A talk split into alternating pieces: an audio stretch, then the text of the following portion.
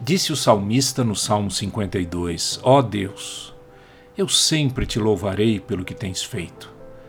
Na presença dos que são fiéis a ti, anunciarei que tu és bom.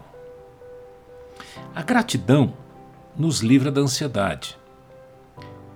Veja bem, eu sou grato pelo que eu tenho, pelo que eu recebi de Deus, por aquilo que conquistei ou adquiri na vida.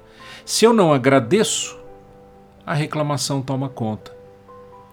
E a reclamação foca no que não se tem, é por isso que a ansiedade cresce. Ansiedade é medo do futuro. E em tempos como esse que estamos vivendo, ela cresce no meio do povo. A cura está na gratidão. Então, olhe para o seu redor e dê graças. Dê graças pelas pessoas, pela comida e pelas roupas, pela moradia, pela saúde. Dê graças. Agradecer sempre a Deus é louvá-lo pelo que ele tem feito e anunciar o quanto ele é bom. Sempre.